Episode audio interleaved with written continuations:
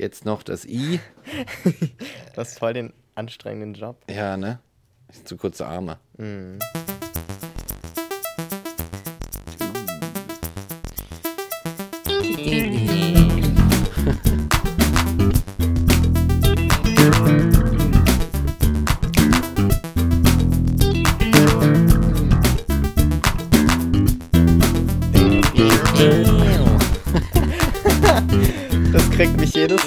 Das ist wirklich. Hello. Hallo, Peter. Welcome zurück ick, ick, ick, Genau. zu Transphilosophisch, dem Podcast mit Rick Palm und Mike Gericke. So ist es. Ich habe in letzter Zeit so andere Podcasts immer wieder gehört, was ich sonst sehr selten schaffe. Ah. Und festgestellt, dass es eigentlich sehr gut ist, wenn man am Anfang sagt, wer da spricht und was man da eigentlich macht. Ja, haben wir jetzt bei Folge, weiß ich nicht, 56 auch mal gelernt. Genau. Ja, braucht halt manchmal ein bisschen, ne? Ja, wir reden über Trans, Schissel und Philosophie. Genau. Wer jetzt noch dabei ist, wird Spaß haben. Genau. So ist es. Und ähm, wir haben wieder unsere Patrons abstimmen lassen, unsere Patron-Peter, die uns Yes. finanziell und emotional und mental und psychologisch und ähm, monetär unterstützen auf patreon.com slash transphilosophisch Genau. wählen lassen und sie haben diesmal entschieden, dass wir über ein wundervolles Thema reden, nämlich die Individualität. Yes, das ist wirklich ein wundervolles Thema, muss ich äh, gestehen, weil da steckt schon wieder sehr viel drin. Da kann man, da kann man sehr weit ausschweifen in äh, astronomische Höhen schwadronieren und so weiter und so fort. Aber, aber natürlich, wie immer gibt es vorher noch Den Trans Transteil. Yeah. Also ich fange mal bei mir an, weil das glaube ich meistens das Interessantere ist, wo die Leute so sagen, ja, gib mir mehr von deinem Personal, von deinem eigentlichen persönlichen Empfinden und deiner Geschichte. Also mir ist was Witziges aufgefallen. Ich war jetzt über Weihnachten bei meinen Eltern mit meiner Family und wir waren dann natürlich nur zu fünft und wir hatten auch unseren Corona-Scare und aber alles, alles tutti. Und was sehr Witziges ist passiert, und zwar war es immer schon so, dass meine Eltern aus irgendeinem unerfindlichen Grund Schwierigkeiten haben, sich meinen Namen zu merken. Also schon meinen ersten Namen, den ich bekommen habe, von ihnen, wohl bemerkt, den sie sich für mich ausgedacht haben. Und dann immer erst so die Namen meiner Geschwister zuerst sagen und dann so, äh, äh ach nee, ne? Und dann nochmal sich korrigieren. Also es klingt dann immer so, Lisa, äh, äh, und dann kommt der richtige Name. Und bisher war das immer so, dass sie bei mir den Namen meiner Schwester und meinen vermischt haben. Also immer erst an den Namen meiner Schwester dachten und dann meinen gesagt haben. Und dieses Weihnachten war es so, dass meine Mutter wirklich und mein Vater vielleicht auch ein bisschen, weiß ich nicht mehr genau, ständig mich mit meinem Bruder namentlich verwechselt hat. Also da wirklich im Kopf dann scheinbar, selbst bei den Menschen, die mich seit 23 Jahren kennen und die mir selber diesen Namen gegeben haben, dieser Wechsel stattgefunden hat. und ähm, ich in der Binarität jetzt also auf die andere Seite gewechselt bin. Und äh, da tatsächlich diese Verwechslung stattfindet. Ich weiß nicht, was passieren muss, damit ich endlich mal fehlerfrei mit meinem ganz eigenen Namen angesprochen werde und meine eigene Person bin. Oh. Aber es ist schon irgendwie lustig, dass es da so einen Wechsel gab. Und äh, genau, das wollte ich noch als kleine Anekdote erzählen. Hm. Und dann haben wir was zu feiern. Ach, Mehr oder weniger. Ich weiß nicht. Naja, so teils, teils. Und zwar ist es jetzt zehn Jahre her. Am 10., nein, am 11. Januar ist es zehn Jahre her gewesen, dass der Sterilisationszwang für Transmenschen aufgehoben wurde. Per Urteil durch das Bu- Bundesverfassungsgericht in Karlsruhe, weil dieses Transsexuellengesetz, das TSG, natürlich zutiefst transfeindlich, menschenfeindlich und einfach gegen die Menschenwürde ist und das gegen unser Grundgesetz verstößt und auch gegen den gesunden Menschenverstand. ähm, Und man muss sich mal vorstellen, ich habe das mal zurückgerechnet. Ähm, 2011 war das. Das heißt, da war ich 13. Und wenn ich jetzt mit 13 schon ganz klar gesagt hätte, das war zu der Zeit nicht so, ich wusste, irgendwas ist bei mir nicht ganz so wie bei den anderen und irgendwie suche ich mich da noch und versuche mich da irgendwie zuzuordnen, schon gesagt hätte, okay, ich bin trans und hätte geguckt, was das bedeutet, dann wäre ich mit 13 auf ein Gesetz gestoßen, was mir als Zukunft äh, quasi als Vision ausgemalt hätte, wenn ich erwachsen bin und ich möchte meinen Geschlechtseintrag entsprechend ändern lassen, muss ich mich sterilisieren lassen. Das ist ja unfassbar. Stell dir Alter. vor, du bist 13 und das ist deine Zukunft. Sterilisation, damit du so leben kannst, wie du eigentlich schon längst bist und wo einfach nur die Gesellschaft noch nicht schnell genug ist, da mal nachzuziehen und so ein fucking Gendermarker einfach mal zu ändern, weil das ja the biggest deal on fucking earth ist. Ja, wirklich, ne? Oh Weißt Gott. du? Und im Gesetzestext stand, und das wusste ich auch nicht lange, dass eine dauerhafte Fortpflanzungsunfähigkeit gewährleistet sein muss, Das ist ja. Also, damit man seinen fucking Gendermarker umschreiben darf. Das musst du dir mal unfassbar. überlegen. Also ich. Da gehen bei mir sonst wie viel Leuchten, Alarmleuchten gerade an, so, Ja. ne, was so.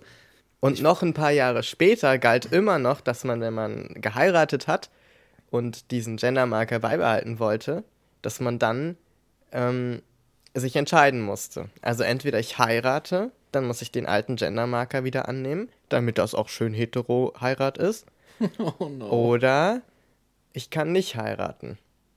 Dann behalte ich meinen Gendermarker. Weil bis dahin gab es ja auch die sogenannte Homo-Ehe noch nicht, also die gleichgeschlechtliche Ehe. Die ist ja auch noch nicht so alt. Ne? Richtig. Und mein erster Gedanke war vorhin, äh, erst zehn Jahre? Ja, ja. Das musst du dir mal vorstellen. Oh Gott. So, und dieses Gesetz gibt es seit 1981. 19 also- Ach so. Ist auch schon eine Weile. Da hat das ist ja noch schlimmer, da hat sich 1981 jemand hingesetzt und gesagt, so, wenn wer Ja. A sagt, muss auch B sagen und so. Und es klingt wie ein Gesetz, so mit den Konditionen klingt es wie ein Gesetz aus der Nazi-Zeit, finde ich. Ja, ja. Das- Also ja, da ja, ja. ist jetzt kein großer Unterschied. In meinen Augen. So eine, so eine Zehn Jahre ist das erst her. Das ist unfassbar. So eine, so eine, da, da wirst du dazu gezwungen, einen Eingriff an deinem Körper zu machen, Ja. weil irgendeine, irgendein Mensch da ein Gesetz macht, sagt, nee, das, ich muss das jetzt leider, ich muss das so regeln. Ja. Mit, mit Motivationen aus, weiß ich nicht, der Kirche oder sonst irgendwoher. Und der Clou oder- ist ja auch, dass, was so die Statistiken angeht, wird ja oft ein Gesetz damit begründet, ob es denn auch viele Menschen betrifft. Und der, der, der Witz ist ja, oder eigentlich das, das Leid daran ist ja, wenn du jetzt überlegst, ändere ich jetzt den Buchstaben auf meinem Ausweis und lass mich dafür sterilisieren oder lasse ich einfach diesen Buchstaben da stehen und lebe mein Leben, wie ich leben möchte, als nicht zwangsoperierte Person ne, da fällt die Wahl mitunter so aus, dass man sich eben nicht für eine Operation entscheidet. Ja, klar. Und dann findest du aber in der Statistik gar nicht statt. Das bedeutet, das Gesetz hat ja auch noch verhindert, dass überhaupt sichtbar wird, wie viele Menschen davon betroffen sind. Weil du gehst ja nicht hin und sagst, ja, ich würde eigentlich das gern ändern lassen, aber ich möchte mich nicht operieren lassen und deshalb, sondern du entscheidest dich ja dann einfach dagegen oder du entscheidest dich dafür und dann ist es so, ja klar, der hat das ja auch gemacht oder die hat das ja gemacht, ist ja kein Problem. ja. Also es ist wirklich so ein, es ist auf so vielen Ebenen einfach problematisch und, und menschenverachtend. Ja, auch so eine, auch dieser, das klingt halt wie so ein, als hätte tatsächlich jemand, irgendwer, äh, so, so, so einen Plan ausgeklügelt, wie man dieses Thema auch einfach völlig von der Bildfläche radiert. Ja. Weil damit, damit du irgendwie, damit die Leute sehen, oh, okay, wenn ich das will, so, dann muss ich halt auch sowas machen. Das mache ich nicht, deswegen sage ich nichts und so, ne? Und du merkst schon, oh, okay, das ist anscheinend hier nicht so angebracht. Und dann kommt es auch noch nicht in den Statistiken vor. Das heißt, es ist so, als würde es das quasi gar nicht geben. Da wird, das wird so einfach unsichtbar gemacht. Dieses, Ja. so. weil das irgendjemand so will, der natürlich nicht zu der Personengruppe gehört, sehr wahrscheinlich, um die es da geht. So, ne? Ja. Ich finde das richtig. Und jetzt kommt, das, jetzt kommt der, der Hammer, das gibt es immer noch im Gesetzestext. Im TSG stehen diese Dinge Ach. immer noch drin. Sie sind nur nicht mehr gültig. Das heißt, das TSG, wie es heute besteht und heute noch angewendet wird, ist einfach nur so ein, so ein Flickenteppich, so, so, ein, Ach, so ein Überrest aus einem völlig überholten Gesetz, das immer noch diese Artikel und äh, Absätze beinhaltet. Das ist der Wahnsinn. Boah. Kümmert sich kein Schwein drum. Ja, und dann gab es ja jetzt letztes Jahr, haben wir auch drüber geredet, wo wir das neue TSG, die TSG-Reform, die sogenannte, ah. geroastet haben.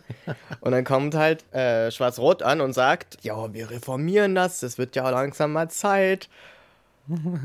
ja. wird ja langsam mal Zeit. Und was passiert? Katharina Barley sagt, naja, aber gut, dann äh, darf jetzt der Ehepartner mitbestimmen. Äh? und wird gefragt bei der, bei der Änderung ja, und so weiter. Und du brauchst halt jetzt immer noch zwei beratende Gutachten und so. Und du denkst dir so, seriously? Mhm.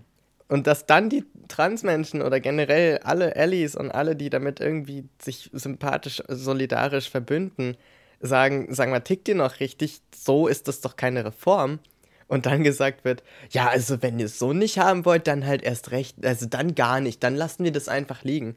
Das ist so eine Arroganz. Weißt du, ja, vor dem ja. Hintergrund, dass dieses TSG immer noch so besteht und dass es zehn Jahre her ist mhm. und niemand, niemand entschädigt wurde, darüber nicht mal nachgedacht wird. Ja, ne? Weißt du, wir wollen nur eine Reform. Das muss man sich mal überlegen. Das ist die Forderung. Ja.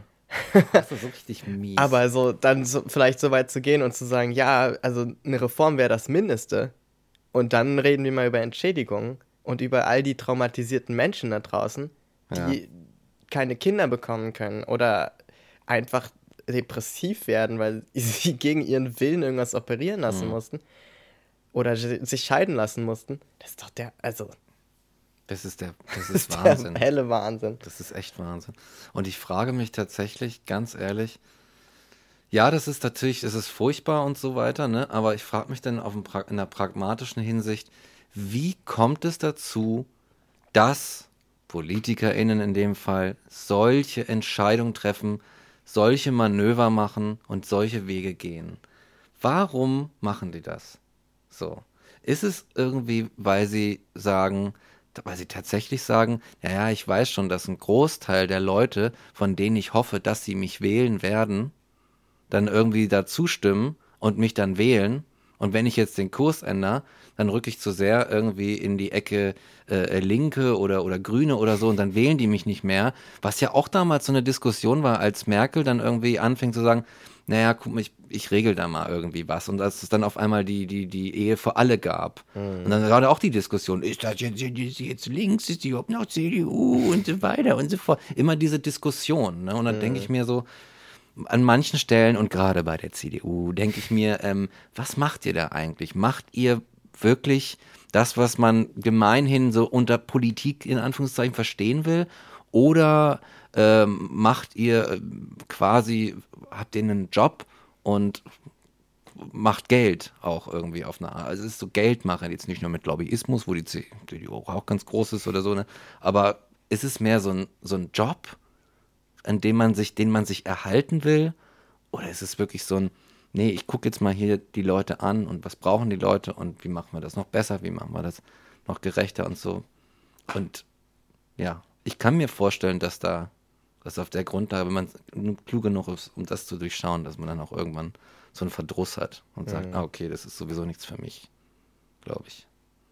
Ja, also ich kann mir da immer nur vorstellen, dass es einfach so ist, wenn du eine Position in der Politik erreichst, in der du wirklich was bewegen kannst, nicht auf kommunaler Ebene, sondern wirklich bist jetzt Abgeordnete oder so. Hm. Ich glaube, bis du da hinkommst, musst du schon so viel an Menschlichkeit abgelegt haben und so viel an Bezug hm, ja. zum allgemeinen alltäglichen Leben verloren haben, dass dich nur noch, dass dich nur noch Stimmen und Meinungen aus Verbänden erreichen. Und die haben immer dann, die haben ganz klare Positionen und so weiter, aber da gibt es halt den Verband für Waffenfreunde und genauso wie den Verband für Trans Menschenrechte und so weiter. Weißt du, und dann kommen halt alle an und legen so ihre Dinger hin und sagen, hier, wir sind ganz wichtig. Weißt du, das ist so ein bisschen, ich stelle mir das so ein bisschen vor wie in der Schule, wo dann der Biolehrer sagt, ja, und das ist bitte bis nächste Woche gemacht, diese Hausaufgabe. Und dann sagt man, ja, wir haben aber noch Hausaufgaben von unserer Deutschlehrerin bekommen und Hausaufgaben von unserer Chemielehrerin und Hausaufgaben von unserem Physiklehrer. Und es sagt er, das ist mir egal, mir ist dieses Fach das Wichtigste. Ihr habt diese Aufgabe bis nächste Woche zu machen. Und du als Schülerin sitzt da und denkst, wie soll ich diese Scheiße beherbergen? Wie soll ich mein Leben managen? Weil alle einzeln immer nur sagen, ja, meins ist das Wichtigste. Ja, ja, ja. Und ich glaube, in dem Szenario bist du als Politikerin dann halt irgendwie dieser Schüler und denkst so, Alter, pff, äh. Ja. und kannst dann nur nach deinem eigenen Gutdünken entscheiden. Und machst das dann auch. Und wenn du als CDU bist, dann machst du halt nichts für Transmenschen. Dann machst du halt was für die Autolobby oder so. Ja. Weil die ist dir vielleicht auch wichtig. Keine Ahnung. Das war immer so meine, meine Herangehensweise, weil anders kann ich es mir auch nicht erklären, weil es ist nicht so, als wären die Informationen nicht da, Hm. Sondern es ist ja ein ganz, ganz gezieltes Prioritätensetzen, Ja, was man, glaube ich, machen muss. genau. Und vielleicht auch mangelnde Kompetenz, muss man vielleicht Ja, auch ja, klar, sagen, weil so, wie ne? sollst du denn jetzt auch noch dich in alles rein recherchieren und so, wenn du da ganz, also ich Ja. glaube, es ist einfach so, das ist so dem, dem, der Struktur geschuldet auch. Dass dann da einfach, Ja, auf jeden ich glaube nicht, dass Angela Merkel in ihrem Alltag so vielen Trans-Menschen oder queeren Menschen begegnet wie ich. Mhm, ja. So. Oder irgendjemand anders in Berlin zum Beispiel. Ja. Ja, es, es hat ja auch ein strukturelles Problem. Was ist das für ein Begriff? Das ist ein interessanter Begriff und ich glaube tatsächlich, dass, dass man sowas, wenn man das mal versucht, einfach zu erklären, dass es ja immer, dass Politik eigentlich eine Sache der Organisation und Verwaltung ist.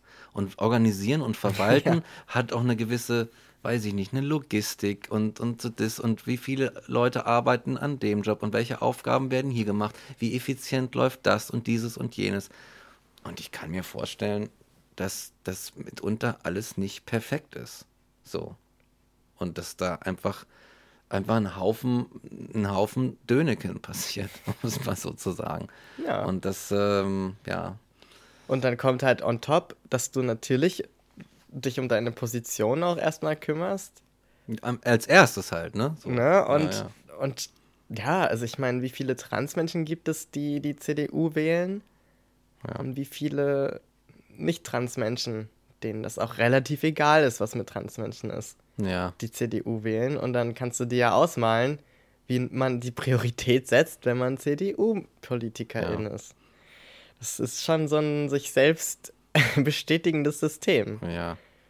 Und ich kann mir vorstellen, dass viele sagen, ach so Trans-Leute, naja, das sind doch nicht so viele. Das ist eine vernachlässigbare Genau. Menge an Leuten. Ja. Das bringt, das bringt, ist nicht schlimm, wenn ich die vernachlässige. Die sind dann sauer, aber ich bleib trotzdem auf meinem Stuhl sitzen oder so. Ja.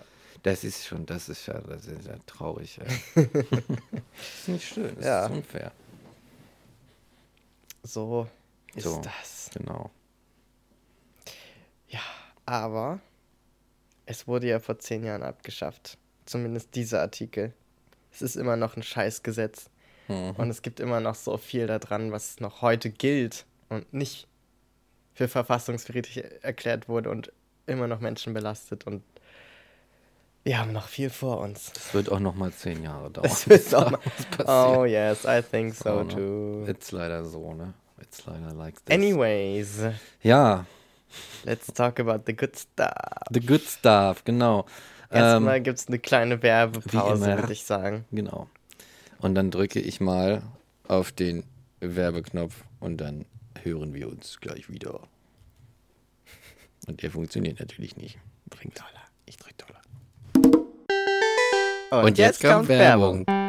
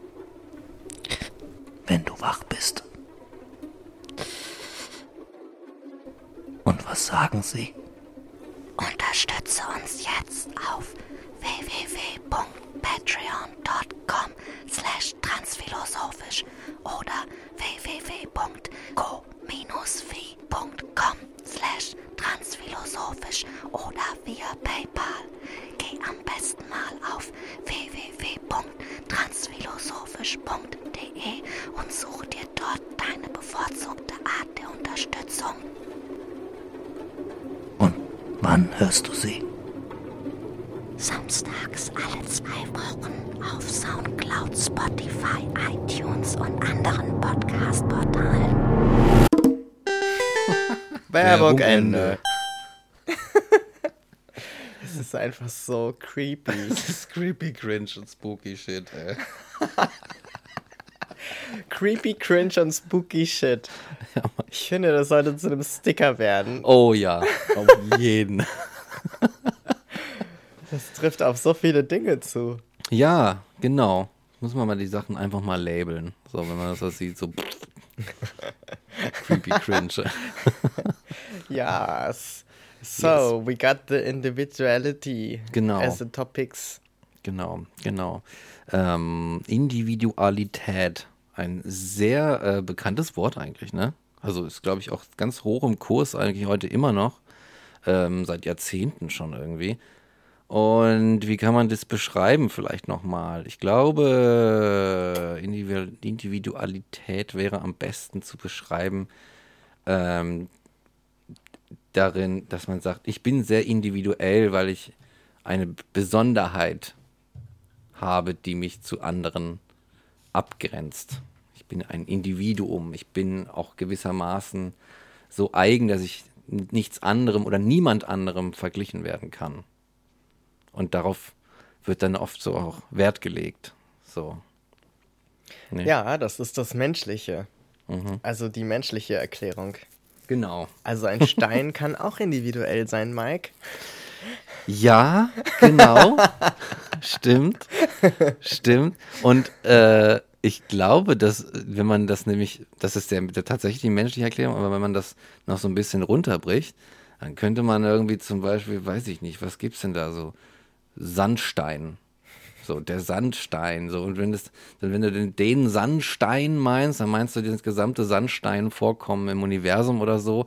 Und wenn es dann, und dann kannst du auch von einzelnen Bröckchen als Individuen sprechen. Ja. Oder es gibt das Faultier. Alle Faultiere und ein einzelnes ist ein äh, Individuum aus Ja. der Menge der Faultiere. Stimmt, Individuum und Individualität, Genau, die hängen ja auch ganz arg zusammen. genau, genau. Interessant, genau. Und dann wird das im Menschlichen noch weiter getrieben und sagt, ich bin nicht einfach nur einer aus, aus der Masse der Menschen. Genau, du bist ein individuelles Individuum. Genau. wow. Crazy shit. Ja, ähm, dann kommt, jetzt stellt sich natürlich die Frage, äh, äh, wie macht man, wie ist das in den Wertigkeiten? Weil ich glaube, dass, dass man zum Beispiel wiederum die Eigenschaft der Individualität äh, sehr hoch lobt und sagt, dass viele Menschen sagen, ja, es ist schon wichtig, dass ich, das ist für mich wichtig, dass ich individuell bin, dass ich was Eigenes oder was Besonderes quasi bin, in Abgrenzung zu anderen. Ja. Und das, ich finde das interessant, weil wenn man jetzt so sich anguckt, was sich viele Transmenschen zum Beispiel wünschen, und das ist ja so, eine, so ein spezieller Fall im Sinne von, die wenigsten Menschen ändern so stark ihr körperliches Aussehen zum Beispiel, also wenn es eine körperliche Transition gibt, das ist was, was die meisten Menschen so eher nicht durchmachen. Ähm, dann ist so der Wunsch oft, normal zu sein und nicht aufzufallen. also, wenn du sagst, ich bin eine Transfrau, dann willst du einfach als Frau gesehen werden und einfach so untertauchen. Du bist in einer Gruppe von Frauen und niemand macht einen Unterschied. Erkennt dich vielleicht sogar als ähm, nicht cis-geborene Frau. Und Ja. das ist so interessant, weil, weil das da so um was ganz anderes geht. Und ich glaube, das ist nicht nur bei Transmenschen so, sondern da er erzählen es viele explizit so. Aber ich glaube, ganz viele Menschen, selbst wenn sie sagen, ah, ich möchte so individuell sein, ich möchte mich abheben, hegen auch irgendwo dieses Gefühl von ein bisschen Normalität ist auch nicht schlecht. Weil wenn du komplett anders bist, wenn du komplett rausfällst aus allem, dann bedeutet das in meinen Augen in der Konsequenz auch, dass du nirgendwo dazugehörst. Ja, dass du alleine bist einfach. Und du bist allein. ja, ne? Und was nützt es dir, die, einzeln äh, erkennbarste Person der Welt zu sein und irgendwie so ausgeflippt und so individuell und so not like anybody else? Wenn du dann am Ende alleine damit dastehst und so denkst, ja, pff, hm. Ähm, Ja. und jetzt? Und, und, und nun? Jetzt bin Und ich nun? so, ne? Jetzt bin ich so ein Hier Stein. stehe ich nun, ich armer Tor, und bin so klug als wie zuvor. Immer genau. noch eine, eine der besten Lines in meinen Augen. Ist eine gute Line, muss man ihm gute lassen, Line, ja. dem Wolfgang. das stimmt. Ja. Ja. Ähm, So ist es, ne? Und dann bist du, dann bist, dann stehst du da. Äh, es ist auch, ich weiß nicht, es, es wirkt immer so dieser, dieser Drang zu sagen, ich muss was ganz Besonderes sein, so ganz individuell sein, wirkt doch irgendwie so ein bisschen wie, ja, ich brauche ganz viele Alleinstellungsmerkmale. Und dann, da steckt es ja schon irgendwie schon drin im Deutschen, die Alleinstellungsmerkmale. Ich muss besonders sein. Das hat aber auch irgendwie, irgendwie erinnert mich das an den Arbeitsmarkt, sorry. So, irgendwie, ne? Ja, stimmt. USP. USP. Unique Selling Point. Oh ja, genau. Genau, den gibt es ja auch immer im Marketing, den musst du haben, sonst gehst du unter. Aber genau das ist ja die Frage, worum geht's denn, wenn ich sage, ich möchte nicht untergehen? Da geht es ja eigentlich darum, wieder um das Bedürfnis, so wie du normal sein willst, um dazuzugehören und irgendwie Teil von etwas zu sein, willst du, glaube ich, individuell sein, um Aufmerksamkeit zu bekommen. Also nicht im Sinne von, oh, die will immer, dass man sie anguckt oder so, sondern wir wollen ja gesehen werden als Menschen und wir wollen wahrgenommen werden und unsere, unsere, was wir sagen, was wir tun, soll irgendwie ein- eine Bedeutung haben in diesem Leben. Es soll einen Sinn haben, ne? Wir wollen irgendwie was machen, wir wollen was bewegen. Und wenn wir dann einfach nur irgendeine Nummer sind, die irgendwie untergeht, dann ist das halt nicht befriedigend. Ja, verstehe. Und dann geht es vielleicht so ein bisschen darum, wenn man gesehen wird, also literally gesehen, wirst du ja, wenn du halt auffällst. Ja. Ja, das ist tatsächlich interessant. Ich glaube, wenn wir jetzt mal so, es scheinen da irgendwie so zwei Dinge zu sein, zwei Bedürfnisse im Menschen, die irgendwie so ein bisschen nicht so ganz zusammenzupassen Ja. scheinen auf, der, auf den ersten Blick. Ja. Und du hast dann auf, ein, einer, auf der einen Seite die, die, den Individualitätsdrang, also der Drang gesehen zu werden, so als, ne, so und so weiter.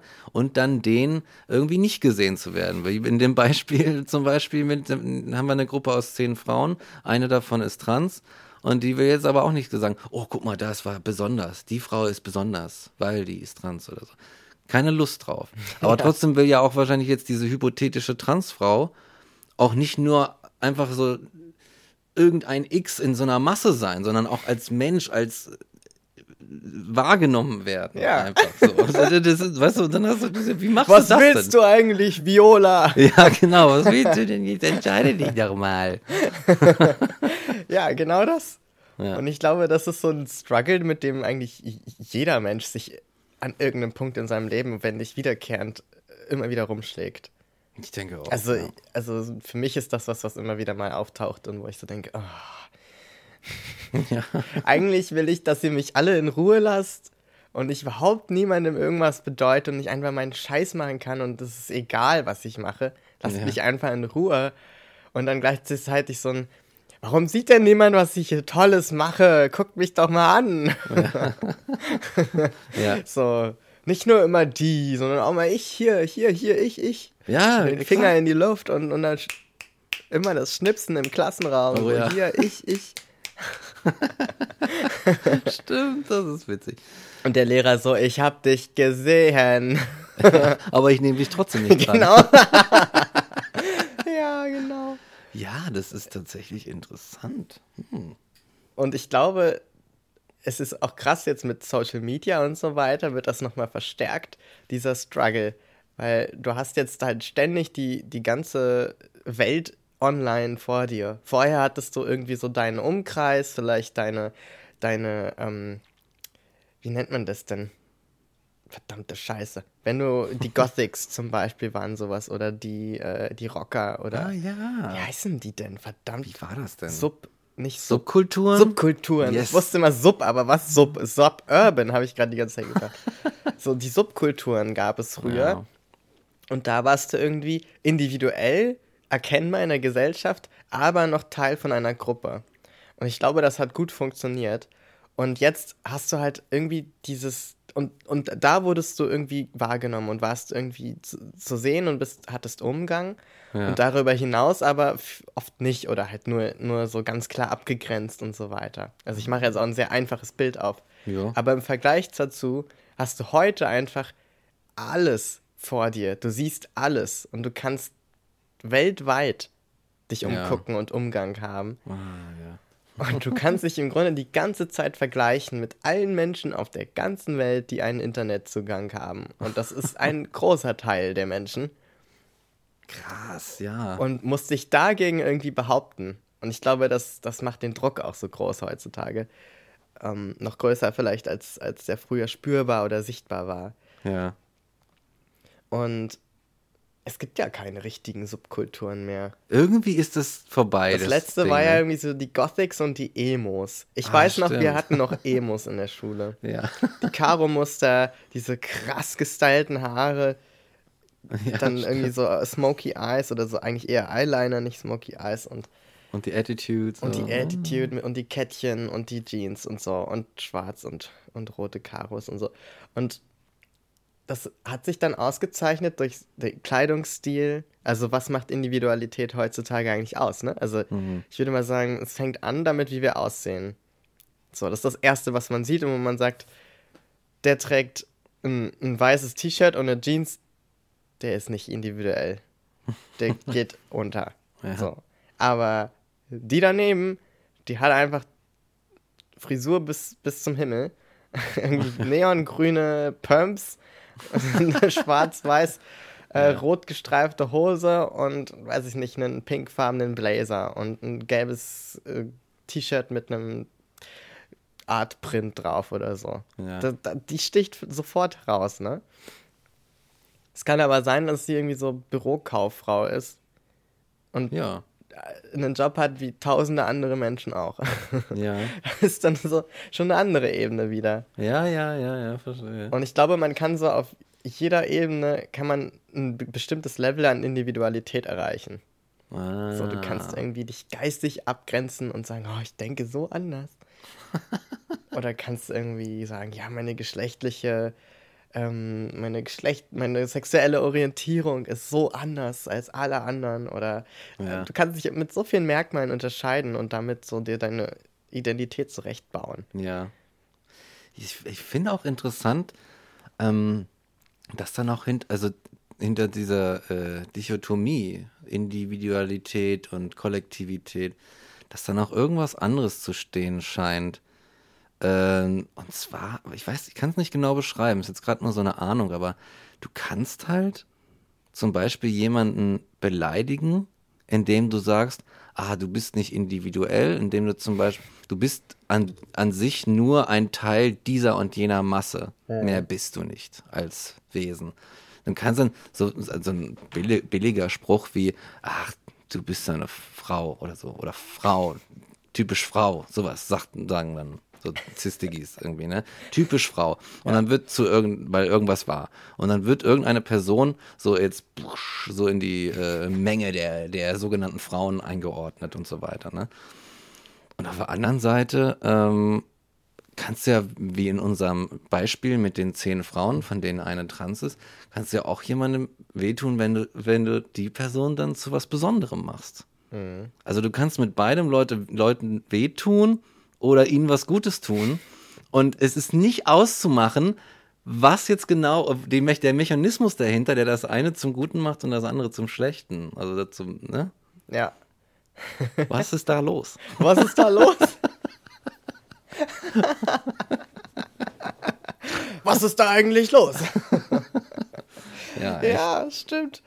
It's crazy. Crazy aber aber ähm, was würdest du denn sagen? Bist du ein sehr individueller Mensch? Ich weiß nicht. Ich kann es echt überhaupt nicht sagen, Ja. irgendwie, ob ich individuell bin. Ich struggle so durch die Welt und versuche irgendwie so mein Ding zu machen. Und bei manchmal, manchmal findest du dann irgendwie Leute, wo du, die, die genauso sind wie du. Und dann ist es, oh cool, Leute, die sind so, die sind wie ich. Ja, So, ne? Und dann, dann, dann hast du so einen Genuss an dem, dass du irgendwie kollektiv was sein kannst oder dich irgendwie kollektiv teilen kannst. Und ähm, an anderen Stellen würde ich mich einfach gerne auch abgrenzen. Ja. Und sagen, "Uh, bitte nein. da möchte ich auf gar keinen Fall dazugehören. Und da bin ich froh, dass ich nicht dazugehöre, zum Beispiel. ja. Aber weiß ich nicht, ich kann es echt nicht beantworten. Ich weiß nicht. Was würdest du denn sagen über dich? I don't know. Ich glaube, ich bin, ich bin manchmal mehr individuell, als mir lieb ist.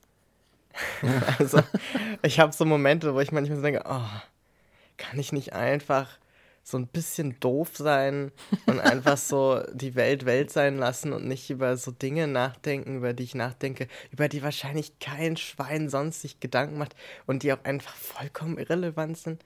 Also, also ich muss das jetzt echt nicht lösen, dieses Problem so für die Menschheit. Ich kann es eh nicht ändern. Aber weißt du, solche Geschichten irgendwie oder ich weiß nicht, dass ich also so auf dem Dorf oder in der Schule, da war es glaube ich die Kleidung auch, wo ich immer sofort aufgefallen bin.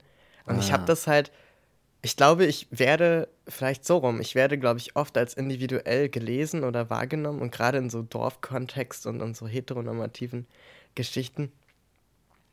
Aber ich habe mich selbst nie so gesehen. Also es war nie so Absicht, individuell sein zu wollen, sondern ich weiß nicht, wo sowas anfängt. Vielleicht bei der Erziehung. Ich habe jetzt nicht super viel vorgegeben bekommen und konnte einfach selber mein Ding machen. Und die meisten von meinen Friends haben halt Dinge vorgegeben bekommen. Vielleicht das, weiß ich nicht. Jedenfalls hat es dazu geführt, dass ich dann halt anders aussah, in Anführungsstrichen. Und dann immer das so als Rückmeldung bekommen habe und immer so dachte, hä, aber zieht ihr euch nicht an, wie ihr euch anziehen wollt? so, gefällt Ja. euch nicht, was ihr tragt? Tragt ihr die Sachen einfach nur, weil man die trägt? Also das habe ich halt lange nicht kapiert. Ich dachte, dass sich die Leute durch Zufall halt alle gerne so anziehen.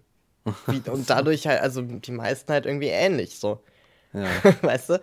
Und wahrscheinlich ist es auch bei vielen so. Die gehen zu HM und suchen sich Klamotten aus und denken sich, ja, genau, das möchte ich tragen. Nur das denken halt dann irgendwie so 50% der Leute aus meiner Klasse. Ja, ja, Und, verstehe. und die Frage ist eher, und fühlen sich individuell dabei. So. Und äh, ich, also, weil man ja auch oft, also die Entscheidung ist, glaube ich, das Wichtige, weil wenn ich mich selbst für dieses HM-T-Shirt entschieden habe, ist das ja meine individuelle Entscheidung und meine, meine individuelle Ansicht, wenn du so willst. Hm. Dass ich dann trotzdem aussehe wie ganz viele andere, ist wieder eine andere Geschichte. Ja. So, und ja, deswegen, ich glaube, ich wurde oft und werde oft als individuell gelesen, aber habe das nie als Absicht gehabt. So. Ja, ich, das ist Aber ich würde es auch nicht ändern wollen. So. Ich, also, ich, Ja. ich habe mir diese Frage nie so richtig gestellt. Ähm, ich habe dann gemerkt, aber das ist mir noch aufgefallen. Ja. Als ich dann in Berlin so richtig angekommen war, da fiel das dann nicht mehr auf. Weil da sind alle irgendwie so unterschiedlich und anders und selbst die Leute, die irgendwie gleich sind, sind noch, unterscheiden sich noch und da ist halt so eine Fülle, dass du nicht mehr durchblickst. So, da ist zu wenig, um da ist zu wenig gleich, um zu sagen, das ist jetzt die eine Gruppe oder so. Ja, ja, ja. ja. Aber da habe ich dann irgendwann so Sachen gesehen und dachte, oh, das ist nice. Und dann irgendwann sah ich aus wie die Hipster, die ich am Anfang un uncool fand. Und hatte so hochgeschlagene Hosen und habe irgendwie so ein Nasenpiercing und, ähm, weißt du, und dachte irgendwann so, hm, ich glaube, wenn jetzt jemand von außen nach Berlin kommt und sieht mich unter den anderen Hipstern, dann wäre ich auf einmal einer in der Masse. so, weißt du? Stimmt. Das war was, was ich so nicht kannte irgendwie. Und ich glaube, ich bin jetzt nicht so auffällig in Berlin mittlerweile. Würde ich auch nicht sagen. Da ne? gibt es Leute, die sind sehr viel schriller und auffälliger als. Also jetzt wieder vom Äußeren, ne? Ja. So. Und im Verhältnis, also, ich meine, es ist einfach schwierig, wenn man zum Beispiel die Absicht hat, aufzufallen und rauszustechen. Da musst du dich in Berlin Da wirklich musst du anstrengen. dich wirklich anstrengen, ja. Das ist halt, weil da einfach auch kein Mensch mehr guckt. Keine Ahnung. Ich, ge- gestern oder so stand ich an der Kasse bei Rossmann, habe irgendwie einen Glasreiniger gekauft oder sowas. Und dann hatte, dann hatte, hatte die Kassiererin hatte so ein, so ein Face-Tattoo bei Rossmann an der Kasse. Und ich gucke, habe dann so geguckt, dachte so, ah, aber weiß ich nicht, habe ich glaube ich noch nicht gesehen. aber das hat ungefähr sieben, acht Sekunden gedauert, dann war ich mit dem Kopf schon wieder woanders. Genau. So, das ist so das Ding. Und ich glaube, ich kann mir vorstellen, dass in, in irgendeinem äh, Kleinstadt-Randgebiet, dass man irgendwie an die Decke gehen würde und eine Bürgerinitiative oder sowas startet. Ja. Ne? Ich habe gerade so einen Podcast gehört, ähm, Over the Hay Bale heißt der. Und Ah. das ist von jemandem, der Menschen interviewt, die auf dem Land groß geworden sind oder auf dem Land leben und Oh. queer sind. Ach. Und so über queeres Leben in, in, ja, auf dem Land eben. Und das ist ja interessant, weil man, wir sind ja auch oft in unserer Berlin- und Stadtbubble und so. Ja. Und da hat, da hat er auch dann, hat ähm, er dann, der eine, den er interviewt hat, hat dann erzählt, dass er halt auf der Schule bekannt war wie ein bunter Hund, einfach weil er halt der Typ war, der schwul ist, offen schwul ist. Weißt du? ja, und stell dir ja. vor, du würdest in Berlin, bist du offen schwul. wie auffällig bist du da? das ist ja. Ja, ne? Und das ist so, und ich glaube, das ist halt genau das, die, die mit der, mit dem Face-Tattoo wärst du in dieser Kleinstadt wahrscheinlich stadtbekannt. Ja, ja. So, wenn du da an der Kasse sitzt. Ja, die mit dem Face-Tattoo da bei Penny. Ja. Die kennen dann irgendwie alle. Ja, exakt. So. Ah, das ist interessant. Ich habe das Gefühl, wir kommen ja was auf die Spur, weil die, das ist witzig, weil ich glaube, in, in, in der Kleinstadt würdest du nämlich sagen, sofort eine gewisse Schublade haben für die für Menschen mit Face-Tattoo und sagen, um Gottes Willen, was ist denn da los? Man macht das ja nicht. Ne? Es gibt ja immer noch so Sachen, dass du irgendwie im, im Lehrerberuf oder so darfst du keine Tattoos haben oder musst die verdecken oder solche Sachen. Ja. Das gibt es ja immer noch, ne? Und ich glaube, in so einem Dorf würdest du sofort in so eine Schublade gesteckt werden, auch so schichtenmäßig ganz nach unten geschoben und all solche Sachen. Aber ich habe mir zum Beispiel an der Kasse gedacht, so, hm, das ist irgendwie so, ist das gerade ein Style? Weißt du, einfach nur so dieses, habe ich was Ja. nicht mitbekommen? Habe ich was nicht mitbekommen? Einfach nur, weil es kann halt sein, es kann halt, jeden Tag kann ein neuer Style um die Ecke kommen, den du noch nie gesehen hast. So. Und dann ist das halt gerade ein Thing, weil dann, und dann machen es gerade, dann machen es tausend andere plötzlich und so. Kann halt alles passieren. Und ich glaube, genau, um das, äh, um mal das zu sagen, was ich eigentlich sagen wollte, ähm, Individualität, Kollektivität, das scheint irgendwie, das scheint sich, glaube ich, im, im Grunde um Abgrenzung tatsächlich zu drehen, dieses Phänomen. Also tatsächlich um Abgrenzung einzelner Individuen. So, wie bei dem Faultier, den einzelnen Tiere und so weiter, ne? Und dann kommt es, dann, dann gibt es halt die eine Instanz, wie du dich selber abgrenzen willst von der Welt und wo nicht. Und dann kommt aber oft noch die Welt mit ihren Ordnungsmechanismen und Schubladen und sagt, ah ja, ich grenze dich aber an dieser und jener Stelle ab. Und wenn du, ja, wenn du hier irgendwie dein, dein Geschlecht und so, dann musst du aber auch per, dann musst du aber auch da so eine OP machen und solche Sachen. So, weißt du? Und so Ja. kommt das irgendwie von zwei Seiten. Da sind wir wieder beim Anfang des Podcasts. Da ist eine Person, die sagt, oh nee, irgendwie nicht. Und dann kommt die, ich möchte mich gerne da einordnen.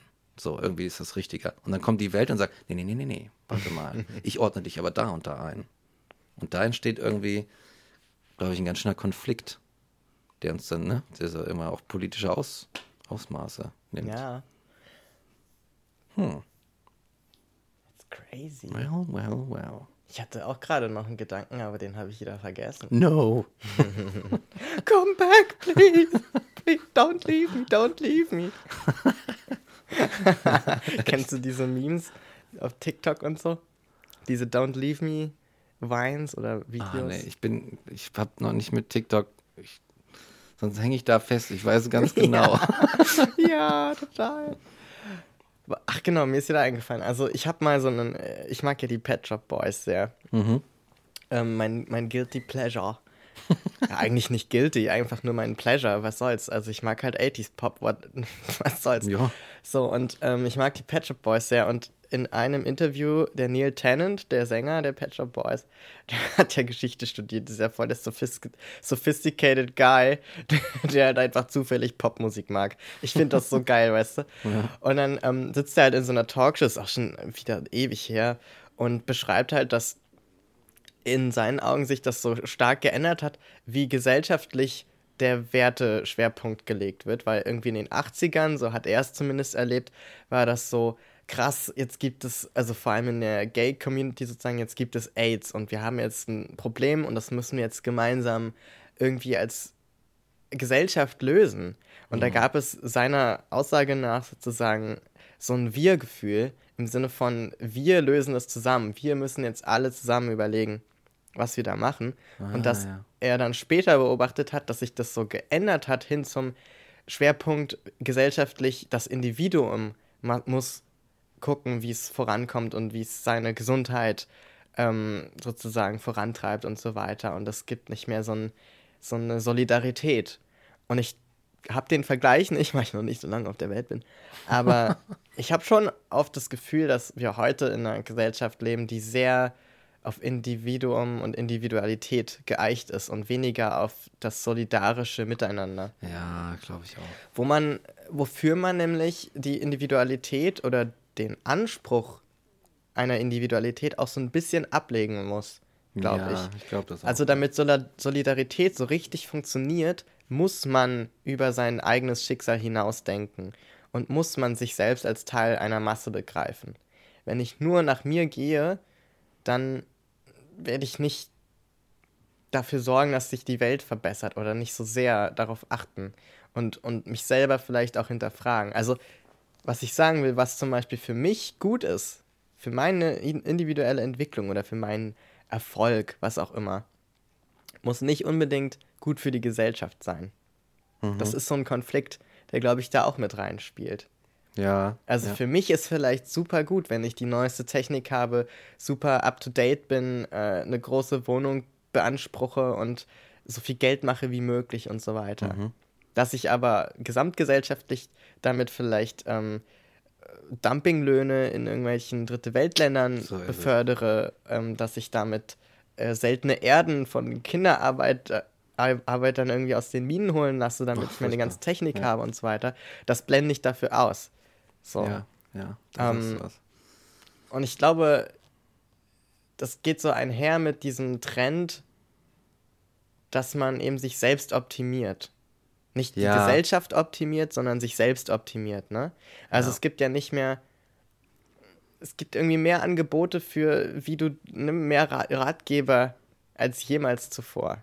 So jeder, jeder stimmt. zweite Instagram-Account handelt davon, wie du dein persönliches Training machst. Es gibt jetzt mehr, ich, mir wird ständig Werbung angezeigt wie äh, für individualisierte Hautpflege und so weiter, ne? So, so dein ganz eigenes Müsli kannst du dir bestellen. Ja, Dein ja, ganz ja. eigene, ähm, deine ganz eigene Hautcreme kannst du dir bestellen. Dein ganz eigenes Paar Schuhe kannst du dir bestellen. Ja. Und es ist einfach mal zu sagen, naja, die Creme wird schon für die meisten Hauttöne irgendwie hinhauen. Und das Schuhpaar wird schon den meisten Leuten mit ungefähr gleich großen Füßen passen. Das, das Ja. fällt irgendwie dann so unter den Tisch für den. Ja, ich kann es ja mal, wenn nicht, dann nehme ich eine andere Creme. Ja, genau, ja, eben. So, ne, wenn nicht. Und Ja. ich glaube, da, das ist tatsächlich, das ist tatsächlich auch ein Stichwort.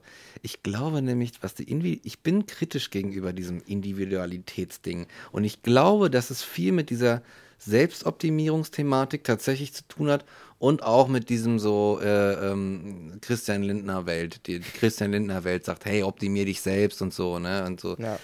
Und ich glaube, das muss ich sagen, meine Kritik an der Individualität ist, jetzt mal ähm, plakativ gesagt, dass sie höchst naiv ist, dass sie von höherer Naivität ist, weil man kann sich mal, man kann mal diese, so, ein, so ein Szenario aufmachen.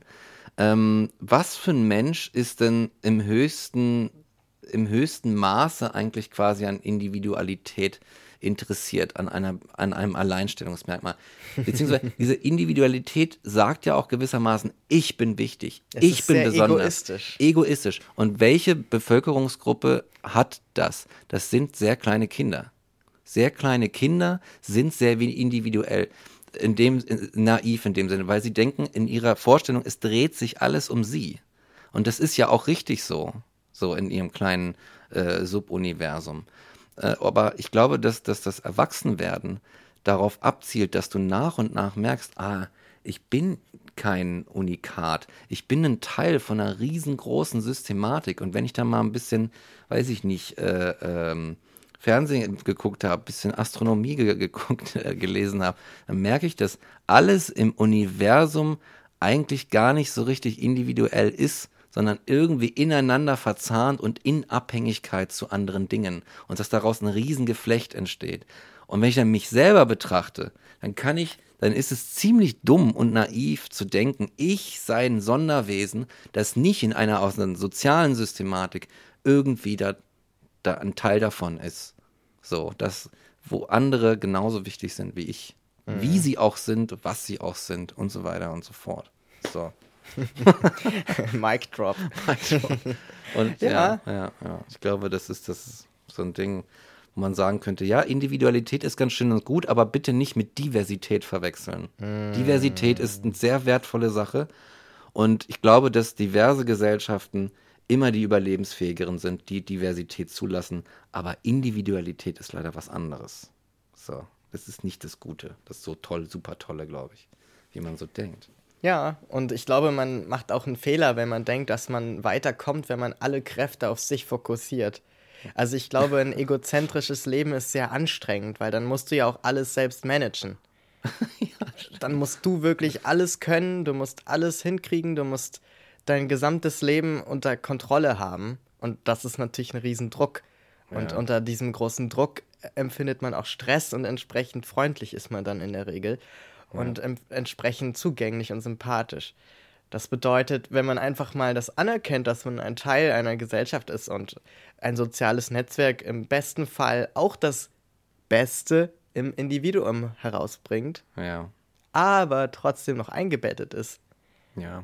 dann merkt man, dass es eigentlich gar nicht so schlecht ist. Ist gar nicht so Ist gar schlecht. nicht so schlecht eigentlich. Oder wenn man Und man Pro- kommt sogar weiter. Genau, wenn man oder wenn man ein Problem hat, ja, Ja. Und äh, äh, nicht sagt, oh, ja, ich bin so besonders, ich löse das alleine, weil ich bin so großartig, sondern dann auf einmal sagt so fünf Leute anfragt und sagt, hey, kannst du mir mal helfen? Und dann irgendwie Zuspruch und Unterstützung kriegt. Ach, das, wie gut sich das plötzlich anfühlt. Ja. Vor allem, ich meine, man muss es ja immer mal übertragen über so ein Bild. Wenn wir jetzt zum Beispiel, wir haben irgendwie eine Kiste und die muss oben aufs Regal, du bist zu kurz, du kommst nicht oben dran. So, Variante A ist, du baust dir aus irgendwelchen komplizierten Sachen über zwei Wochen hinweg eine richtig hohe Leiter und kraxelst da irgendwie alleine mit der Kiste hoch, die fällt dir fast aus der Hand, dann kriegst du es irgendwie oben drauf und danach gehst du wieder runter und denkst dir, wow, ich bin der individuellste und kreativste, innovativste Mensch auf Erden. So, Person B sagt einfach irgendwie zu seinen zwei Friends, ey, könnt ihr mir kurz helfen? Die machen eine Räuberleiter, das Ding ist in zwei Stunden durch. Ja. So? Und dann, das ist ein Trugschluss, dass Ja. du irgendwie was gewonnen hättest, dadurch, dass du das alleine gemacht hast. Ja, So, das kannst du dir vielleicht einreden, ja, aber es, es stimmt einfach nicht ja. sozusagen. Und wenn man Teil von einer Gesellschaft oder eines Netzwerks ist, dann, dann ist man trotzdem nicht plötzlich gleich gemacht. Also ich glaube, man, man denkt immer, man müsste irgendwie besonders individuell sich heraus, also wenn man das jetzt bewusst versucht zu erzeugen. ja. Wenn man es so, so versucht, dann denkt man, glaube ich, immer erst, man wäre gar nicht individuell. Man müsste das erzeugen.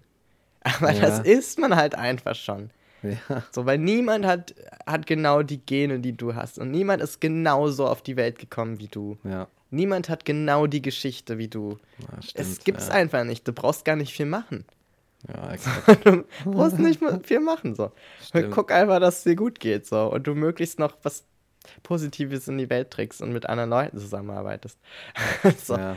Und ich kann nur sagen, es ist einfach viel, viel entspannender, wenn man das mal so zulässt. Und ich glaube, was noch da hinzukommt, ist dieses Christian Lindner, äh, dieser Christian Lindner-Gedanke, dass, dass man, wenn man nicht alles individuell und alleine macht, dass man dann in der, im Netzwerk oder in der Gesellschaft so untergeht, weil man ja in Konkurrenz zu den anderen steht. Hm. Und eine Konkurrenz begründet irgendwie dieses egoistische Verhalten. Ne? Wenn ich es nicht mache, dann macht es jemand anders. ja, Wenn genau. ich genau. nicht auffalle und gesehen werde, dann wird jemand anders gesehen. Ich will nicht, dass Genau. jemand anders, ich will, dass ich gesehen werde. Ja, ja, ja. Und dann, ne, man macht wieder. immer mehr zu, immer mehr zu und boxt immer mehr um sich rum. Ja, da haben wir es wieder. Und wenn du aber dann so in einem coolen Umfeld bist, dann merkst du so, ja, der Mike will eigentlich gar nicht meine Konkurrenz sein. nee, hat er gar keinen Bock drauf. Was, der will mir gar keine Konkurrenz sein. Der macht gar nicht das Gleiche wie ich. Ja. Der ist ja gar nicht ich. der kann ja gar nicht das machen, was ich mache. so, weißt du? Ja, das stimmt. Und dann merkst du so dieses, dieses Konkurrenzdenken, dieses Marktwirtschaftliche. Das ist, es ist einfach ein Gespinst.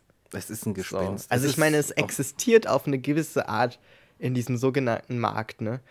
Mhm. Sibylle Berg muss ich mal nennen. Das regelt der Markt alles, ne? so, der Markt regelt das. Nee, der Markt regelt gar nichts. Exakt, der regelt seinen eigenen Scheiß. ja, der regelt zu seinen Gunsten. Er will Ja, nicht, dass der exakt. Markt selbst am Leben äh, erhalten wird, aber nicht, dass du da irgendwie profi dich profilieren kannst. genau. So. Ja, das ist stimmt. Das Und, ist, und, und das ist doch, also klar, es gibt ein Stru eine Struktur, die ist halt fucking toxisch und da gehen auch die unter, die solidarisch sind und mal aushelfen und nicht nur an sich denken. Das ist leider auch so. ja. Es gibt irgendwie dieses ähm, Geschäftsmodell von, vom Einhorn, ne? das fällt so auf und das so, wow, die Startups, die so puh, da sind und was ganz Eigenes machen und dann aber auch genauso schnell wieder abstürzen, weil es so EinzelgängerInnen sind. Oder du hast die sogenannten Zebras, habe ich jetzt gelernt. Das sind die, die nicht so sehr auf Profit angelegt sind und so langsam wachsen, aber dafür eben Kontinuierlich. kontinuierlich und so Ah. ein bisschen untergehen, aber halt Mhm. stabil sind und wo es dann um was geht. Ja, ich muss auch sagen, ich muss auch sagen, äh, die Christian Lindner Welt ist natürlich, der, der vertritt ja eine, man kann das ja, das ist, wir haben ja Meinungsfreiheit und alles und der vertritt einfach eine gewisse Weltauffassung. Und Ja. ich finde, dass diese, dieses, dieser kapitalistische, stark kapitalistische Zug an Christian Lindners Weltauffassung eigentlich etwas ist, was mit dem, mit, mit dem, mit dem Begriff Zivilisation nicht vereinbar ist. Weil wir uns nämlich auf dieser Grundlage, hey, du musst super individuell sein, ey, und wenn du es nicht machst, dann schnappst dir wer anders weg, den geilen Job oder das geile, die geile Business-Idee und so weiter. Die ersten, die, die letzten, ersten werden die letzten sein, bla bla, ganz sehr schnell und so weiter. Das ist, das ist im, im Grunde, äh, äh, ist das ja, ist das ja so Urwald oder sowas. Oder, oder also einfach so dieses reine, äh, dieser Urzustand, wie man den so nennt. Wir sind irgendwie in der, in der unveränderten Natur und da gibt's Ressourcen und zur Not schlage ich irgendwie meinem, meinem Kompagnon den Kopf ein und fresse den Apfel selber. Irgendwie so, ne? So ungefähr ist das. Und ich finde, dass man, wenn wir halt, wir sind ja in einer, also auch so in diesem, was Geld angeht und, und, und, und Waren gewissermaßen, weil der Preis kommt, sind wir in so einer Situation, wo wir irgendwie miteinander in einen Wettbewerb treten müssen. Und da müssen wir uns dann selbst optimieren. Ich würde sagen, man, Ne? ich würde sagen, dass man in den Wettbewerb getreten wird. getreten wird. Ja, du hast ja keine Wahl. Du wirst so wie, wie, wie irgendwie in den, so, du wirst jetzt erstmal eine Woche, musst jetzt im Wald überleben und dann bist du ein richtiger Mann. das ist Quatsch, ne? Genau. So ein Scheiß. Und ich weiß nicht, ich, ich glaube, vielleicht auch nur so ein Meinungsding, aber sorry, Christian Lindner, aber ich hätte gerne, ich hätte gerne eine Welt, die tatsächlich zivilisatorischer ist und die mehr gemeinschaftlich ist und wo man irgendwie versucht, Strukturen aufzubauen, von denen alle in einem angemessenen Maße profitieren und wo jeder dran wachsen kann. Und wo du nicht irgendwie "Ih, Ellbogen raus und so weiter und so fort. Das ist meiner Meinung nach pervertiert. Sorry. Und hinterher kommst du dann nämlich dann irgendwie, dann sagst du so, wenn du durch bist, entweder das oder I am sad now. Schon wieder vergessen, dass du den hast. so gut. It's very true. Ja, ey. Christian Lindner. Ja, das ist schwierig zu manövrieren, aber wenn du sozusagen solidarisch veranlagt bist und sagst, ich möchte mich für die Gesellschaft einsetzen und ich möchte irgendwie im Team arbeiten und du hast aber so eine Marktwirtschaft, eine sogenannte, und du hast diese Strukturen des Kapitalismus, die halt zu großen Teilen leider so aufgebaut sind, dass die Menschen, die egoistisch dann denken, halt Ja. auch gut funktionieren. Ist, ja. Also man muss da irgendwie so diesen Mittelweg finden, dass man seine menschlichen Bedürfnisse irgendwie äh, im Schach hält und da in der Gemeinschaft vielleicht denkt, aber auch so ein bisschen im Blick hat, naja, aber irgendwoher muss das Geld auch kommen. Und also es ist super schwierig, da moralisch und ethisch einen, einen Kompass zu haben. Weil vieles widerspricht sich auch. Also ich möchte eigentlich auch nicht Geld verdienen müssen mit irgendwelchen Jobs, die, die, die ich vielleicht moralisch gar nicht so vertretbar finde. Oder ähm, also bei mir hält sich noch in Grenzen. So, aber viele Menschen haben nicht diese Wahl, sich Aufträge auszusuchen oder so. Ja. Und dann ist halt, ist halt die, auch die Frage, bist du dir selbst solidarisch gegenüber auf eine Art, indem du halt sagst, naja, aber irgendwo von muss ich leben Mhm. und irgendwie muss ich überleben in diesem System, weil ich werde es nicht über Nacht ändern können. Das ähm, stimmt, ja. Ne? Oder bin ich solidarisch irgendwie der Gesellschaft gegenüber und sag dann, naja, nee, das mache ich jetzt nicht. So, Ja. und dafür habe ich halt irgendwie nicht die, die Fünf-Zimmer-Wohnung mit Swimmingpool. Jetzt wurde bei mir geklingelt. Es klingelt. So. Ne? Dann Ja. habe ich nicht die, die Fünf-Zimmer-Wohnung mit Swimmingpool auf dem Dach. Ja. Weil ähm, ich halt irgendwie mal entschieden habe, naja, nee, ich möchte lieber ein reines Gewissen haben und irgendwie mit meinen Friends zusammenarbeiten und krieg vielleicht nicht so viel Geld, weil Kunst bezahlt nicht so viel. Ja, genau, genau. so, und genau. ähm, ja, also man muss sich da irgendwie manövrieren und man kann sich die schönste Welt ausmalen, aber es gibt eine Realität und in der sind wir noch nicht äh, so Ja. weit, dass man es ignorieren könnte. ja. Mm. Und das ist, das ist schwierig. Es ist schwierig. Ich finde es nur schade, dass wir auch irgendwie, ähm, ja gut, jetzt haben wir Corona und alles, aber dass wir in den letzten Jahren und Jahrzehnten so meines, meiner Beobachtung, meines Erachtens nach immer mehr darauf erpicht waren, die bestehenden Werte zu halten, zu bewahren, ja, statt zu sagen, also Konservatismus, ne, statt zu sagen, okay, wir, wir wertschätzen das, was wir schon erreicht haben, das ist nicht wenig, und wir gehen noch weiter. Wir bauen das noch weiter aus. Wir machen das noch besser. Weil jetzt sind wir immer noch gesellschaftlich in Situationen, wo dann ein Mensch entscheiden muss zwischen seinen, ne, erst kommt das Fressen, dann kommt die Moral, hat Brecht gesagt, sagen muss, ja, nehme ich jetzt den Job nicht an wegen der Moral und verhungere oder lande dann auf, auf der Straße oder die andere Alternative. Da wird natürlich jeder sagen, so, ja, äh, ich nehme, ich habe Bock zu essen und zu leben, ich mache das jetzt. Und dann bist du wieder in einer Situation, wo irgendwie so deine, deine, deine eigenen Wünsche oder, äh, und so weiter und, und Ansprüche und Ideale irgendwie auf eine Welt treffen, die sagt, ja, sorry, es kann nicht jeder kriegen, was er, was er sie will. So. Sorry. Da sind wir noch nicht so weit. Und wenn wir jetzt halt die ganze Zeit immer nur irgendwie sagen so, oh, wir müssen halten, wir müssen genau da bleiben, wo wir jetzt sind, dann ist alles gut. Dann weiß ich nicht, dann müssen wir, glaube ich, untergehen. Sorry. Ich habe auch äh, so drüber nachgedacht die letzten Tage. Ich glaube, den meisten Menschen im, im sogenannten Westen ist gar nicht bewusst, dass es auf Dauer so nicht weitergehen kann. Also einfach ressourcentechnisch, Ja. ganz pragmatisch gesehen. Wenn da nicht die krasseste Innovation in den nächsten Jahren kommt, irgendwann ist Öl alle, irgendwann sind seltene Erden alle, irgendwann ist Gas alle oder so. Weißt du, es wird immer noch Inno Innovationen geben, aber es kann auch nicht diesen ewigen Wachstum geben. Es ist einfach nicht möglich auf dem endlichen Planeten. Und es, es wird am Ende darauf hinauslaufen, in meinen Augen, dass wenn es wirklich darum gehen soll, dass die Menschen auf jedem Kontinent überleben und nicht irgendwie einen dritten Weltkrieg brauchen, um Ressourcen, dann muss der sogenannte Westen einfach so ein bisschen was von dem, was er schon hat, abgeben. Ja. Also auf eine Art zurückgeben. Das ist ja nicht das, das eigen, der eigene Verdienst oder so. Das ist ja einfach nur draufgekloppt und weggenommen.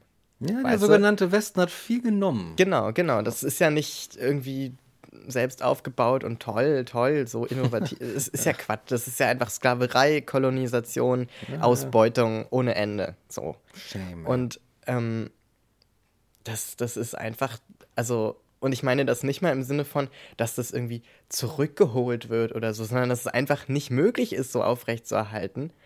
und, Ja. und einfach man gucken muss, dass man das besser verteilt und also am Ende, man braucht halt einfach nicht so viel. Man hat sich an was gewöhnt.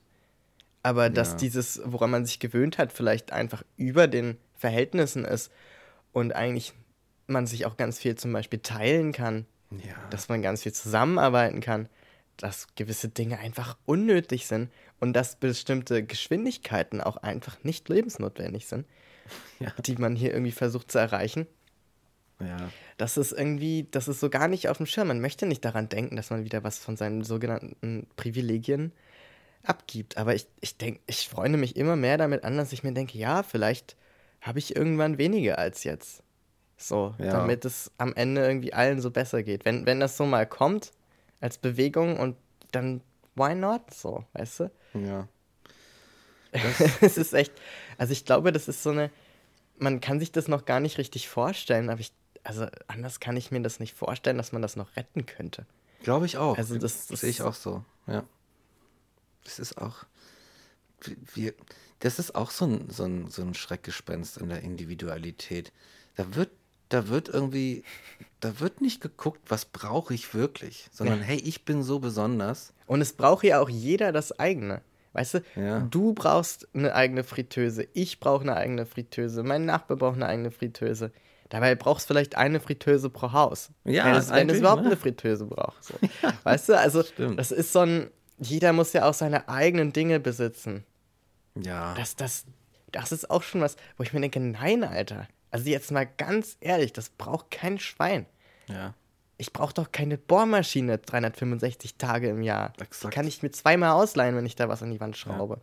Ja, echt? Und ich- Das ist, das ist so ein Witz. Ich habe ich hab zum Beispiel eine Bohrmaschine Ja.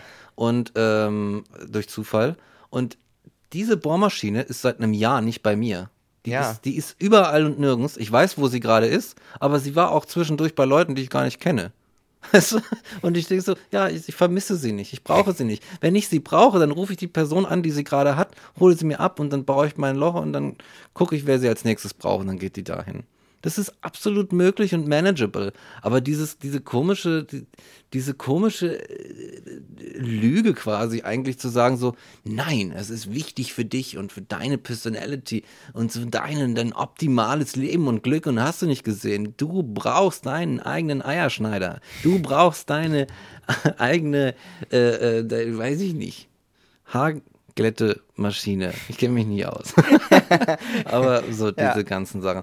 Warum kann man vielleicht wirklich, das wäre irgendwie, das wäre geil, wenn wir mal da hinkommen zu sagen, ich nehme auch so den Blick einfach nur von ich, ich, ich, ich, ich, nämlich so eine, so eine egozentrische Individualität, was brauche ich unbedingt, damit ich mich gut fühle, und gucken mal, wie, was brauchen wir alle zusammen?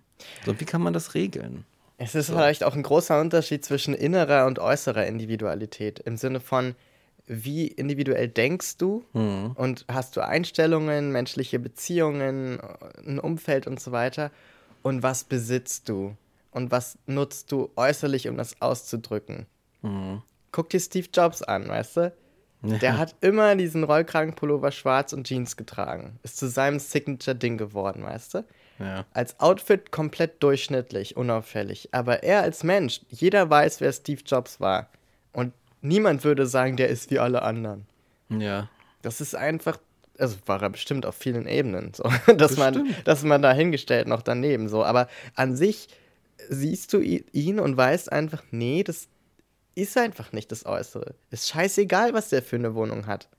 Ja. Weißt du, der hat irgendwie so sein Vermächtnis oder so. Jetzt sage ich nicht, dass jeder ein Vermächtnis wie Steve Jobs haben soll, ähm, um, um irgendwie auf, individuell was wert zu sein. Aber was ich sagen will, ist, man, man muss nicht auf eine bestimmte Art aussehen, man muss nicht bestimmte Dinge besitzen, um individuell zu sein und gesehen zu werden. So. Hm. Ja. Und ich glaube, solange uns das irgendwie so durch, durch Medien und, und ja, dieses westliche Gelaber einfach vermittelt wird, Ja. Ähm, kommen wir da nicht weit. Also das, Ja, das da sehe ich keine Zukunft drin. Sehe ich auch nicht. Ich glaube, das, die Sache ist, die, äh, das fährt vor die Wand, die Nummer. Die fährt vor die Wand. Wir fahren vor die Wand.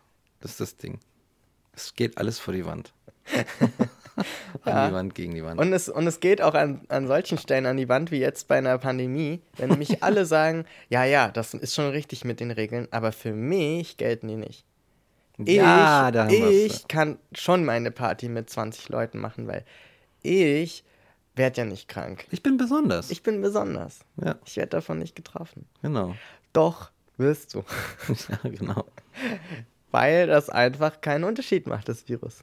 Exakt. So, oder der Virus. Es ist so inklusiv, das kann man sich gar nicht vorstellen, wie viel Inklusion dieses Virus betreibt.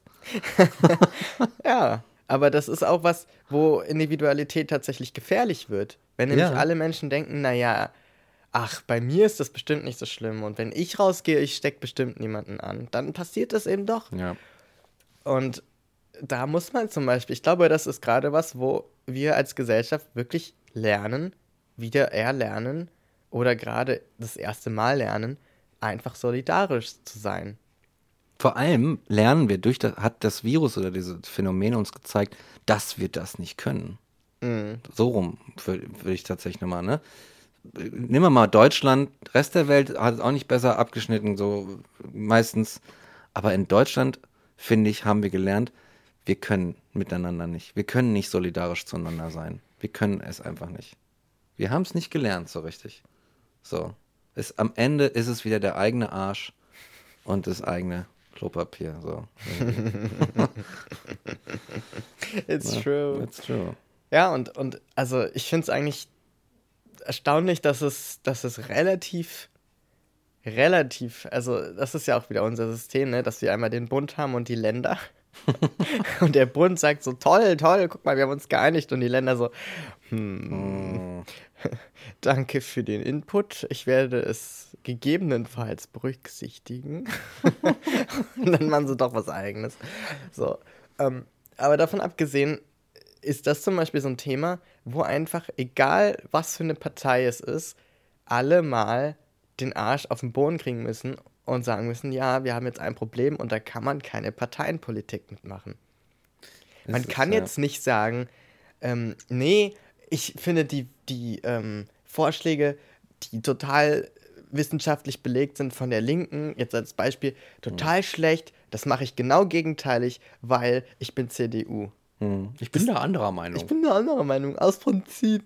ja, genau. Das funktioniert einfach nicht. Das geht nicht. Und ja. ich finde, das ist was. Also, äh, die, ganzen, der ganze, die ganze Grausamkeit dieses Virus äh, steht ja nicht in Frage.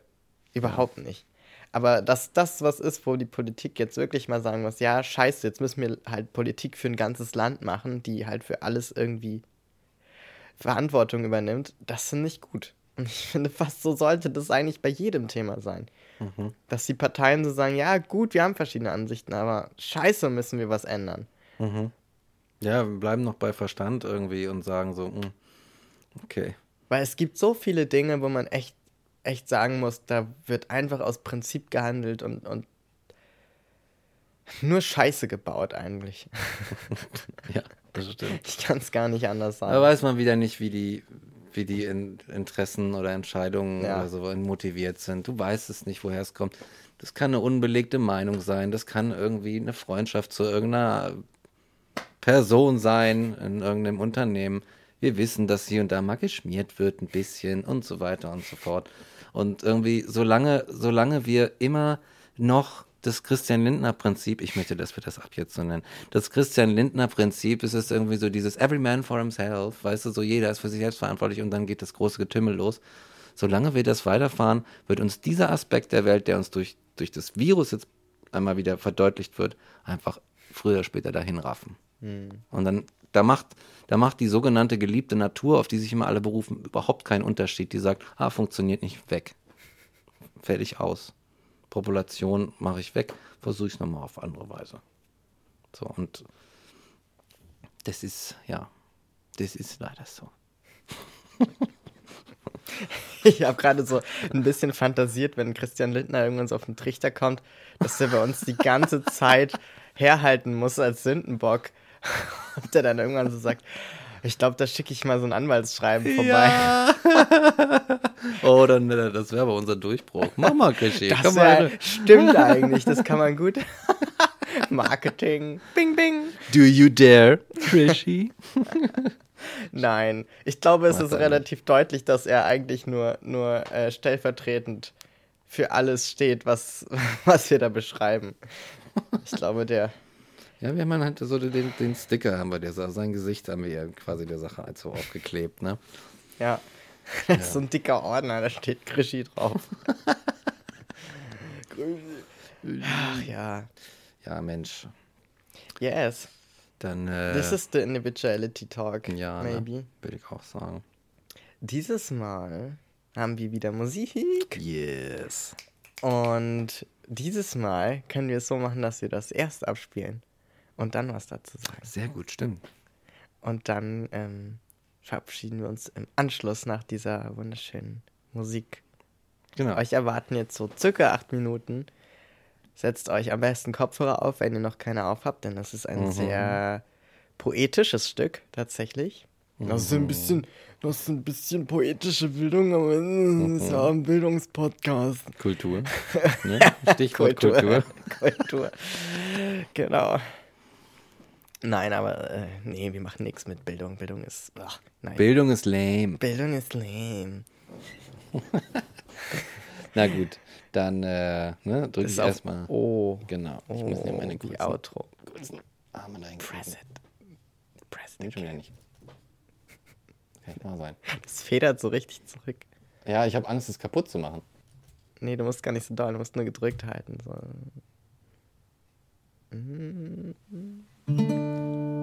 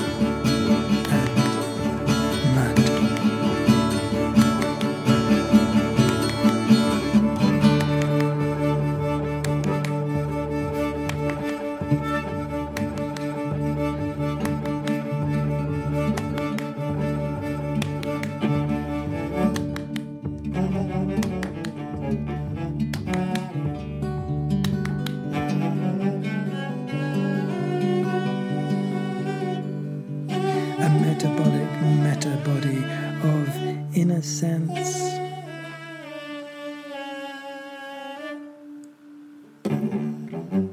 The first talking needle, spun from sunlight, points at winter greens and oranges made of pure care. Here, caress this place with your feelers, your outsiders, your inner mentors, and meander.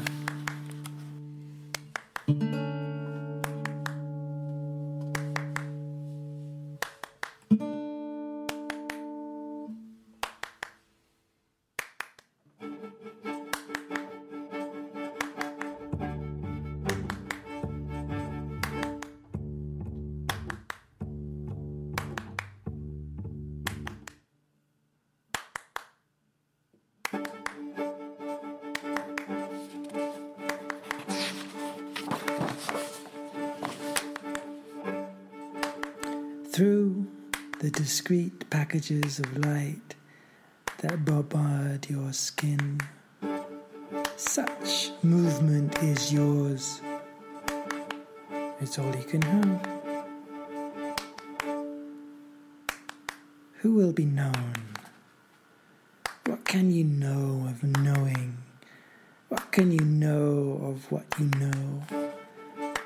This is blanched in your eyes and your ears, through the sieve of your skin that is sedimenting, composting, and composing itself into pattern, into pattern, into pattern.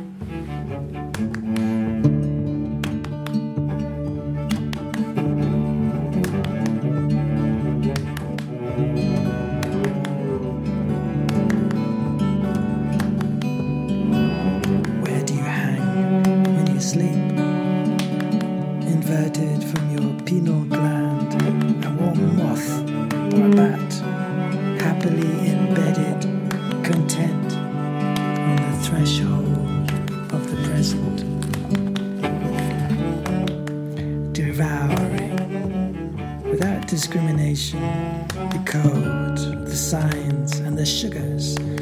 Something within takes everything in its bare tentacles against its and into its very self, unburdened, unburdened, or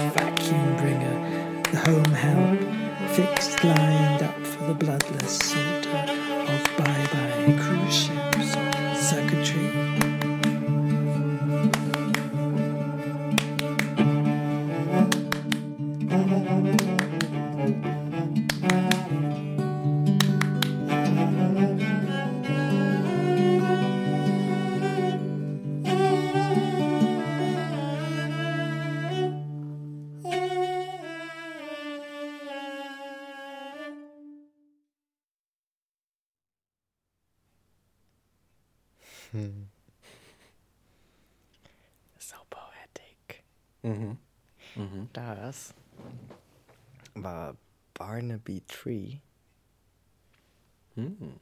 mit Vehicular Horses.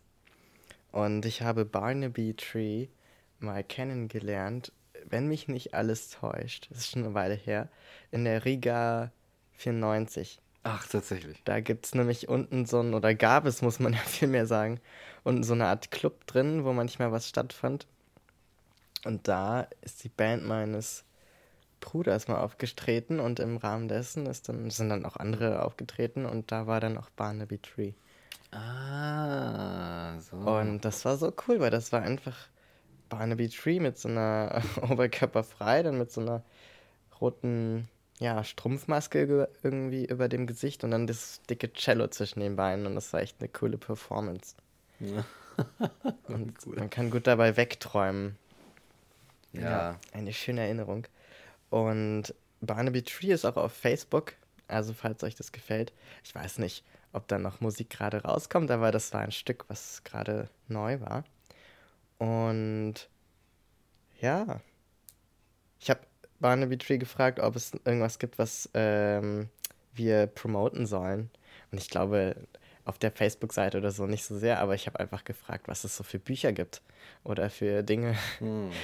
die er gerade gerne liest. Und dann meinte er so, er hat gerade, er liest gerade 2312 oder 2312, weiß ich gar nicht genau, von Kim Stanley Robinson. Hm. Und das ist ziemlich cool. Und ähm, Technology, Economics, Gender and Being Human. All these things sind da drin. Muss man sich mal angucken. Und was gibt's noch? Hört gerade sehr viel Musik von Mother Falcon, einem texanischen Music Collective. Oh, okay. Also, wenn euch sowas interessiert, check it out. Der ist ziemlich cool. Also, bestimmt coole Empfehlungen. Und ich würde sagen, das war's dann. Ich bin jetzt ganz beruhigt von diesem Stück. ich auch, sehr runtergechillt. Genau. Also, lasst euch jetzt eine schöne Badewanne ein. Nehmt mal die gut duftende Badekugel und macht euch einen schönen Tee. Genau. Guckt euch die Lieblingsserie ein, an. Mach einfach noch eine Folge. Komm, wer soll das jetzt kontrollieren? Ist Pandemie, Alter. Ist egal. Komm, mach noch eine. Es hast du dir verdient. Lass laufen, mach automatische Einstellungen bei ja, Netflix. Autoplay. Hast du dir Autoplay. verdient, Peter. Echt, ey. Ähm, schön, dass du da bist. Genau. Bleib uns gewogen. Bitte. Unterstütz uns auf Patreon. Und schick uns Musik, wenn du Musik hast. Ja, echt jetzt. Wirklich. Ohne Scheiß. Immer gern. Genau. Und dann würde ich sagen, bis zum nächsten Mal. Genau. Bye, bye. Bye, bye. Tschüss, Bina.